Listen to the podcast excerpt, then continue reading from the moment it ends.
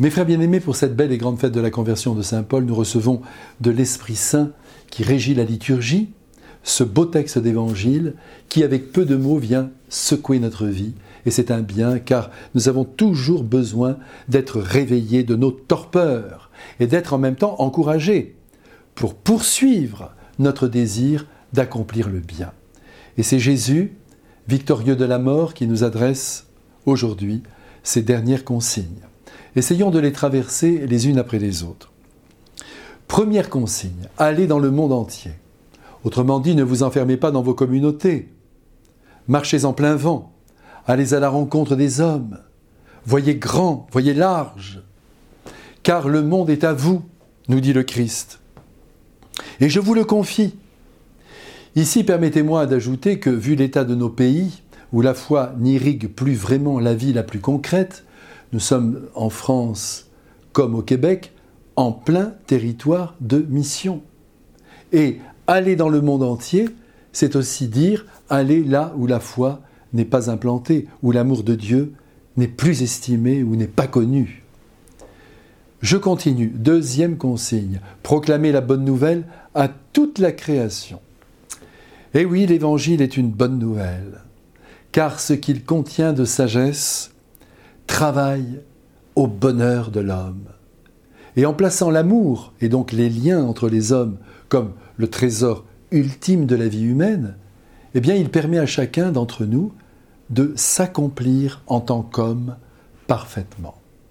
Et si le Christ précise qu'il faut annoncer l'Évangile à toute la création, il nous dit par là qu'il faut respecter le règne animal comme le règne végétal. Mais oui, respecter la création qui vient de Dieu, c'est respecter Dieu. Même une caresse donnée à un chien glorifie le Père céleste. Mais avançons.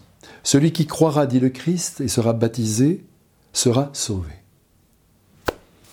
Croire en Dieu et être baptisé, ce n'est pas simplement croire en l'existence de Dieu et recevoir l'eau sainte sur le front, c'est vivre comme le Christ l'entend, en donnant, je le redis, la première place, la place d'honneur à l'amour qu'il faut vivre et répandre. Et en effet, qui vit selon les principes évangéliques est sauvé, d'abord d'une vie sans but, repliée sur elle-même, triste, et connaîtra bien sûr plus tard la joie de la vie éternelle. Jésus poursuit, celui qui refusera de croire sera condamné. Et là encore, refuser de croire, ce n'est pas nier l'existence de Dieu, c'est ne pas vivre comme Dieu, notre Père, nous le demande à travers son Fils dans l'Évangile.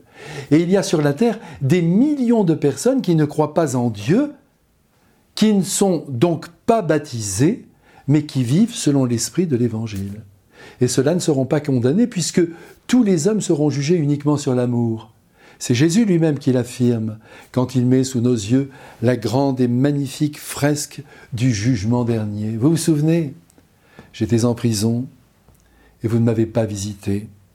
J'avais faim et vous ne m'avez pas donné à manger. J'étais sans vêtements, vous ne m'avez pas vêtu. Là, voyez, il n'est plus question de foi, mais d'amour partagé. Donc, qui aime concrètement son prochain? Qui se livre à la bonté en ayant fait taire en lui tous les appels de l'égoïsme ne sera pas condamné. Je continue à lire avec vous ce passage d'évangile. Et à présent, place aux grâces que les amis du Christ, que nous sommes, reçoivent du ciel. Grâce, mais aussi mission. Les esprits mauvais ne nous résistent pas. Le mal n'est jamais en nous vainqueur. Rien ne peut nous déstabiliser ou nous détruire, ni les serpents, que sont certains hommes, ni ce que nous mangeons. Et de plus, il nous est offert d'imposer nos mains aux malades et à défaut de les guérir, de les consoler. Voilà encore de bonnes nouvelles qui doivent venir nous réjouir. En cette belle fête de la conversion de Saint Paul, c'est le Christ qui encore et toujours nous bénit avec le Père et l'Esprit Saint. C'est fou ce qu'il est bon, ce Dieu d'amour. Amen.